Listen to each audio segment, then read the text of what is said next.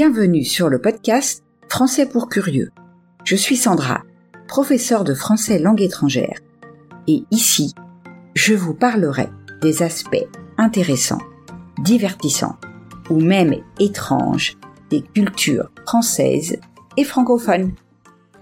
Bonjour à toutes et à tous. J'espère que vous allez bien cette semaine.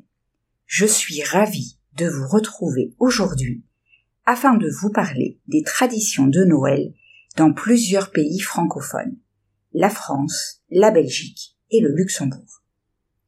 Comme d'habitude, un peu de vocabulaire utile afin de mieux comprendre l'épisode que vous allez écouter. Une bûche, c'est un morceau de bois de chauffage. Un havre, il s'agit d'une expression littéraire qui signifie qui constitue un abri, un refuge sûr et calme. Le point culminant, c'est le plus haut degré, l'apogée de quelque chose. L'effervescence, c'est une excitation, une agitation. Trôner, c'est être particulièrement mis en valeur.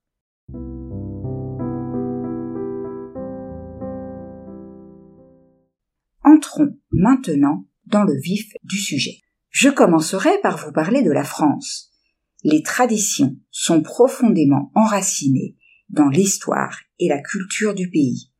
L'esprit de Noël est marqué par une combinaison de coutumes anciennes et de célébrations modernes, créant une expérience unique et mémorable pour tous. L'une des traditions les plus emblématiques est celle du réveillon de Noël. La veille de Noël, les familles se réunissent autour d'une table richement décorée pour partager un repas festif.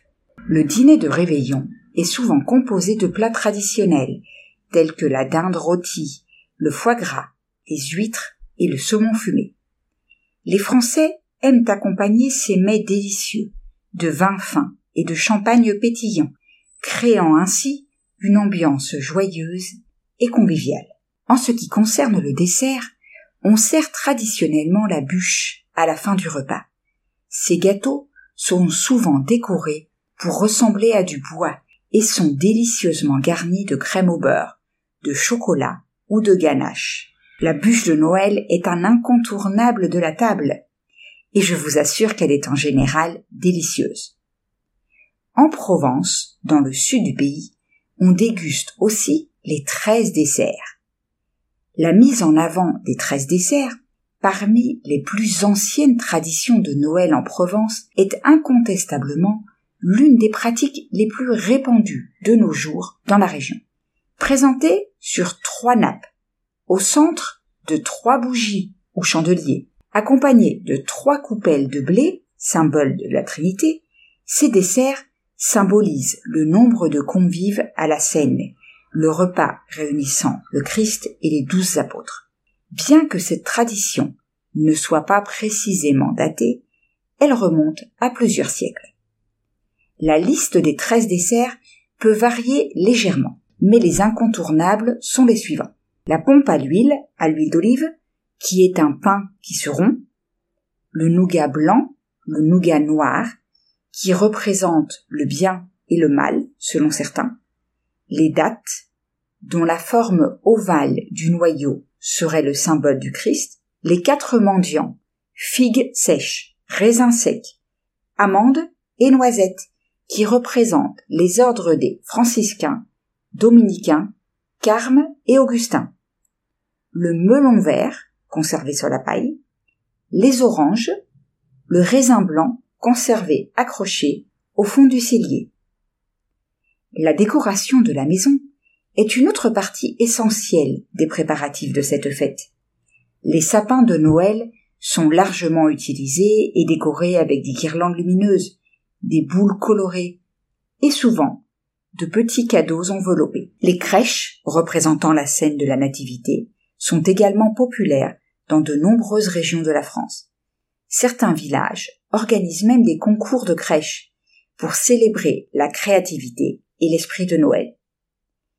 Par ailleurs, les marchés de Noël sont une autre tradition très appréciée. Ces marchés saisonniers se situent dans de nombreuses villes et villages à travers le pays, offrant une variété de produits artisanaux, de décorations, de gourmandises sucrées et salées, ainsi que des idées de cadeaux uniques. Les marchés de Noël créent une atmosphère festive avec leurs lumières scintillantes, leurs odeurs alléchantes et leurs stands colorés, attirant les visiteurs de tous les âges.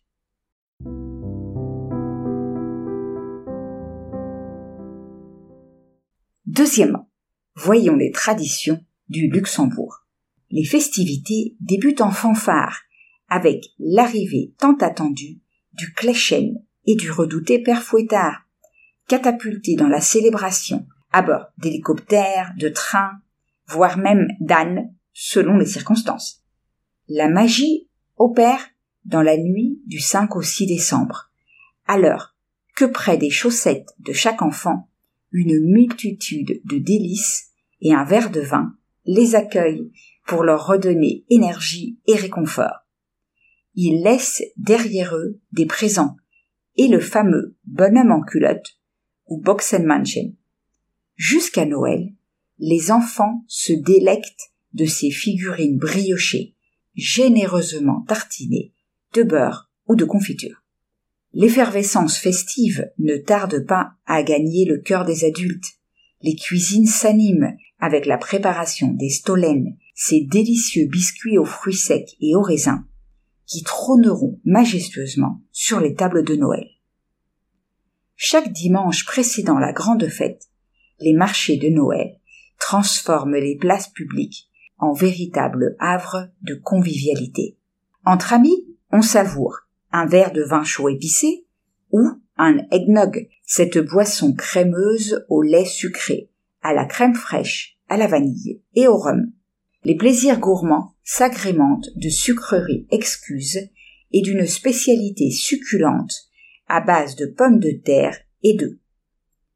Le point culminant de l'allégresse se produit le 24 décembre, lorsque la fête atteint son apogée dans une atmosphère chaleureuse et résolument familiale dès l'après-midi.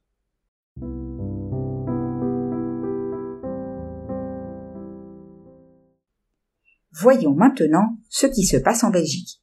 Du 6 décembre au Nouvel An, la Belgique s'embrase de la magie de Noël. L'éclat des festivités commence avec Saint Nicolas, dispensant joie et cadeaux aux enfants dès le 6 décembre. C'est le point de départ d'une période enchantée. Mais Saint Nicolas n'est jamais seul dans ses déplacements festifs. Le père Fouettard l'accompagne toujours, créant ainsi une atmosphère pleine de mystères et de traditions. Saint Nicolas en plus d'être le distributeur de présents, est le patron des écoliers, ayant jadis ressuscité trois petits enfants que le sinistre charcutier avait cyniquement transformés en chair à saucisse. Si vous voulez en savoir plus sur Saint Nicolas, je vous rappelle que vous pouvez écouter l'épisode 39 du podcast.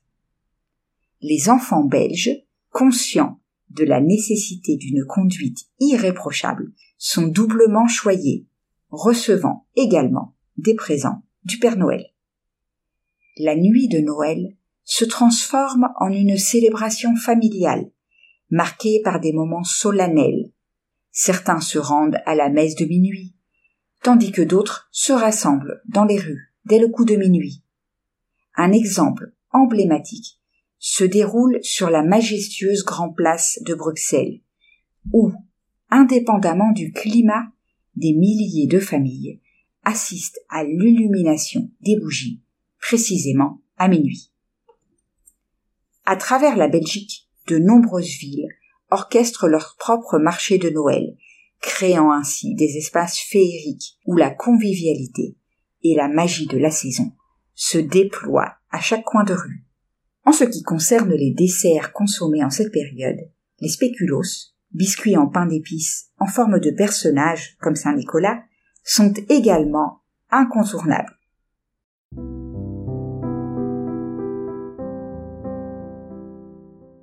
Et voilà, nous arrivons au terme de l'épisode d'aujourd'hui. J'espère que vous avez aimé ce que vous avez entendu. Si c'est le cas, je vous invite à laisser un message sur votre plateforme d'écoute préférée et à partager l'épisode autour de vous. Rappelez-vous que si vous voulez continuer à améliorer votre français, vous pouvez trouver la transcription sur mon site. Je vous laisse le lien dans la description. On se retrouve la semaine prochaine pour parler d'événements historiques qui ont eu lieu un 25 décembre.